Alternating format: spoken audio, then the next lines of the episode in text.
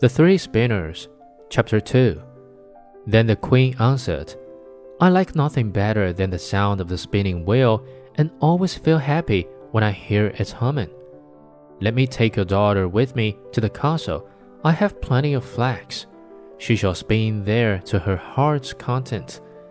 The mother was only too glad of the offer, and the queen took the girl with her. When they reached the castle, the queen showed her three rooms which were filled with the finest flax as full as they could hold.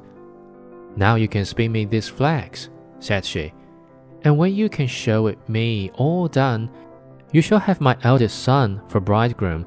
You may be poor, but I make nothing of that. Your industry is dowry enough.